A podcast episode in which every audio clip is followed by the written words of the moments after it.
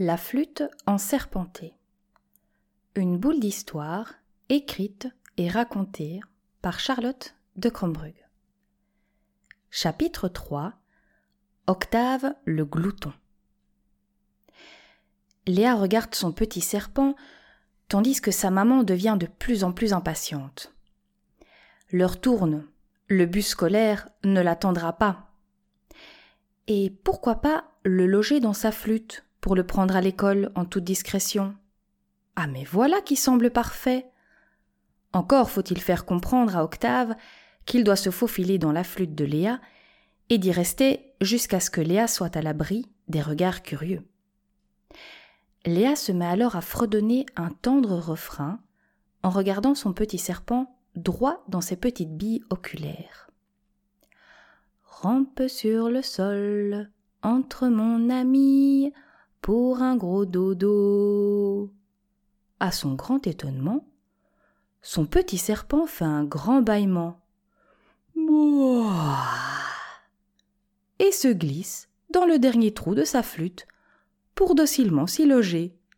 Ça, par exemple, elle n'avait jamais obéi à ses parents aussi vite et sans négocier. Léa put alors rejoindre sa maison en toute sérénité pour s'habiller, se coiffer et faire son petit pipi. Durant tout le trajet en bus, elle brûle d'envie de faire sortir son serpent. Ils n'ont encore pas eu beaucoup le temps pour faire connaissance. Mais elle est assise à côté de Hugo, et Hugo, en plus d'être curieux, c'est une vraie pipelette. S'il voit son serpent, c'est foutu.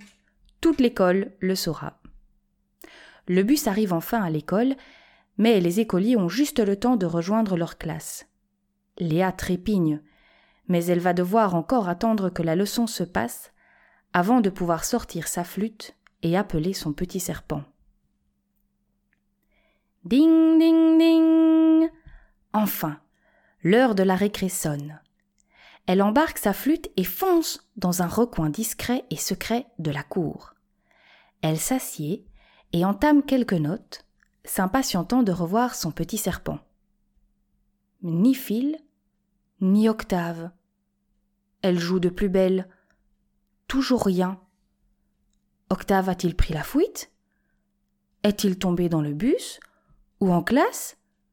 Prise de panique, elle secoue alors sa flûte. Rien n'en tombe. Elle approche son œil humide de larmes du dernier trou. Elle ne voit rien dedans.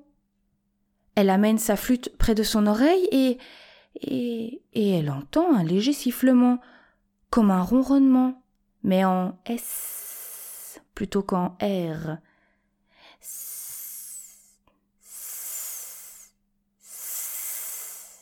Octave fait dodo comme un gros bébé et sifflote doucement dans son sommeil. Quel soulagement. Elle lui chuchote alors affectueusement Serpenti, sors du ci, serpenta, sors du là. Le petit serpent se réveille au son des quelques notes chantées par Léa, sort de sa cachette et retrouve joyeusement sa musicienne. Léa passe tout le temps de récréation à inonder les oreilles d'Octave des sonorités les plus mélodieuses qu'elle connaisse. Plus Léa joue, et plus Octave danse, se dandine, se trémousse au rythme des notes de la petite flûte, mais aussi grandit et grossit. Quelle bizarre bizarrerie Comme si Octave se nourrissait des notes et s'allongeait au fil de la partition qui défile. Ding ding ding La cloche annonçant la fin de la récréation retentit dans la cour rampe sur le sol entre mon ami pour un gros dodo. Et c'est à ce moment que ça coince. Enfin, presque. C'est évident. Octave n'a plus la même taille. Difficile d'entrer dans la flûte. Il va falloir penser à un autre logement pour son serpent. Bon, je verrai ça plus tard. Là, j'ai ma répétition de musique qui m'attend. Madame Choucroute sa prof de mathématiques organise en effet une comédie musicale pour le spectacle de l'école. Léa n'aurait pour rien au monde manqué de participer à l'orchestre et la chorale, même si elle n'est pas totalement convaincue par les talents de cantatrice de son institutrice, qui est assurément plus douée en équation que pour lire avec justesse une partition. Léa rejoint ses camarades qui chantonnent les morceaux en attendant leur chef de chœur, à savoir Madame Choucroute. Léa, t'étais passée où? Je t'ai cherché partout pendant la récré interroge Marion. Marion, c'est sa grande amie. Elles se connaissent de l'académie car Marion aussi aime la musique. Elle joue du trombone. Comme elles ne sont pas dans la même classe, elles se retrouvent toujours à la récré pour passer du temps ensemble. Euh, euh, je devais terminer un devoir en classe, euh, donc je n'ai pas été à la récréation. Voilà un bien vilain mensonge, Léa. C'est la première chose qui lui est passée par la tête. Pourtant, elle sait qu'elle peut faire confiance à son amie, qu'elle ne compromettra pas la protection ni de son secret, ni de son serpent. Les deux copines sortent leur instrument de musique pour accompagner la chorale, tandis que les voix des élèves s'élèvent de plus en plus haut et fort, faisant résonner les chants dans le local avec de plus en plus d'entrain. Léa se met à souffler dans sa flûte pour agrémenter les voix du son de celle-ci, mais rien ne sort. Sa flûte est complètement bouchée. Plus moyen de sortir la moindre note. C'est Octave qui la bouche.